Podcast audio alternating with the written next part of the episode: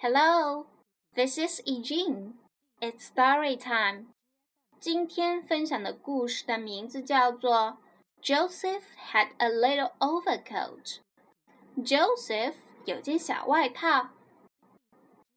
故事里，波兰乡下有个生活简朴的农夫 Joseph。经年累月穿的那件外套又旧又破， 他把它改成了短夹克继续穿。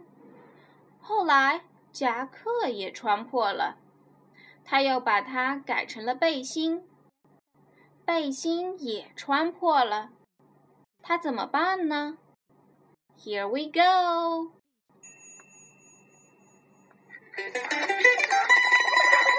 Joseph had a little overcoat.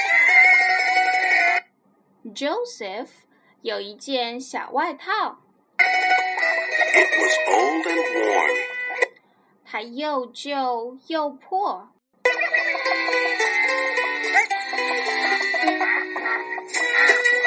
So he made a jacket out of it. 所以他用它做了一件短夹克，and went to the fair. 穿着它去了市集。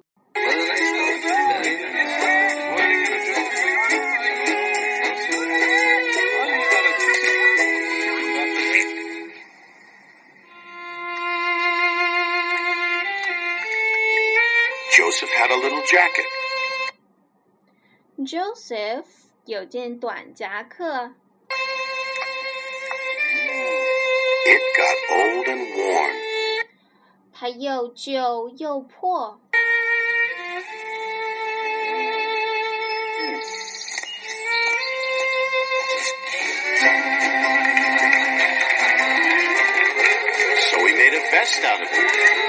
所以他用它做了一件背心.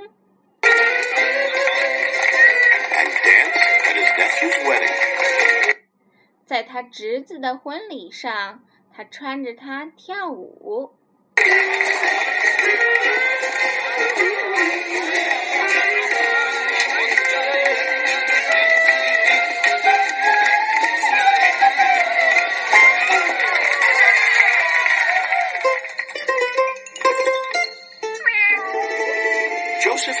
vest. Joseph 有件小背心， It got old and worn. 它又旧又破。 When the coat is old, 小背心穿旧了， only the holes on you. 上面有个洞。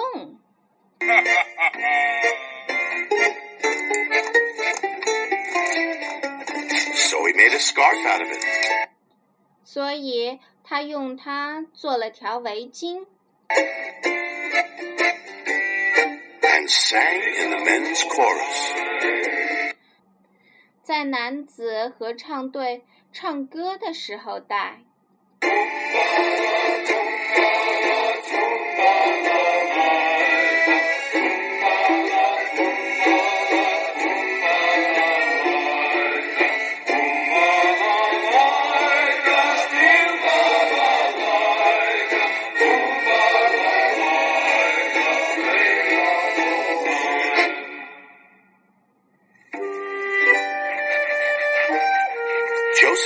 Joseph had a little scarf. Joseph 有一条小围巾，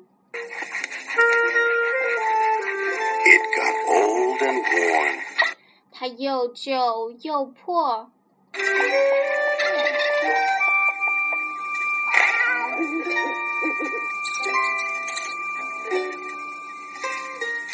So he made a necktie out of it. 所以他用它做了一条领带， and went to visit his married sister in the city.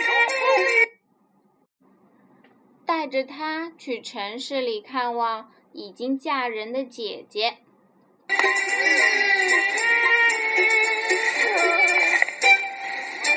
Oh, Joseph had a little necktie.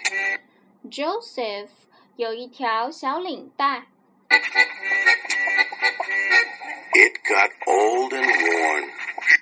又旧又破。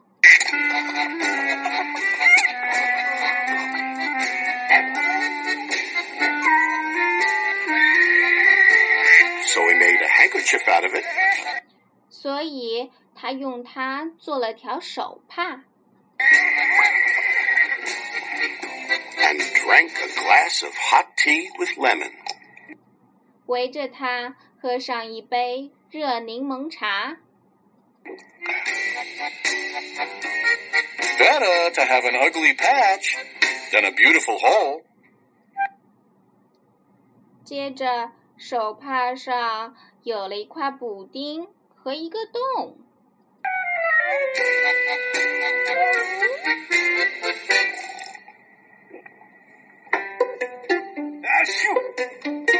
Joseph had a little handkerchief. Joseph 有一条小手帕， It got old and worn. 它又旧又破。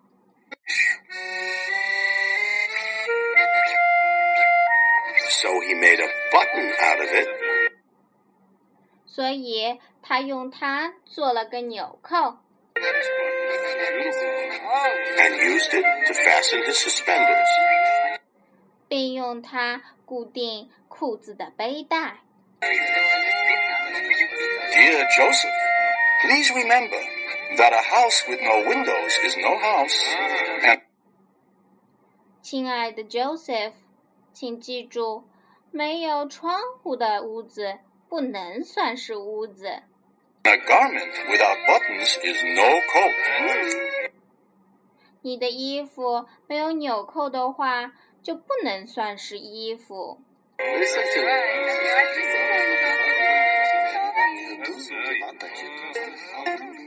Joseph had a little button. Joseph 有一个小纽扣，One day, he lost it.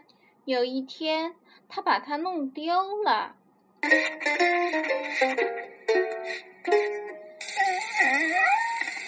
Now, he had nothing. 现在他一无所有了。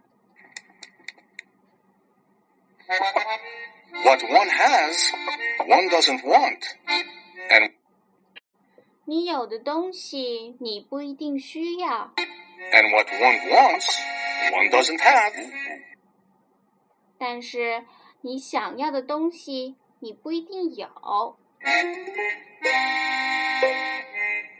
So Joseph made a book about it. 于是 Joseph 就写了一本关于他的书。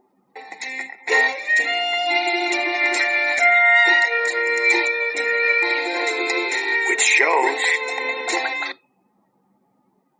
这本书告诉我们， you can always make something out of nothing. 即使你什么都没有，也可以靠你的双手创造出来。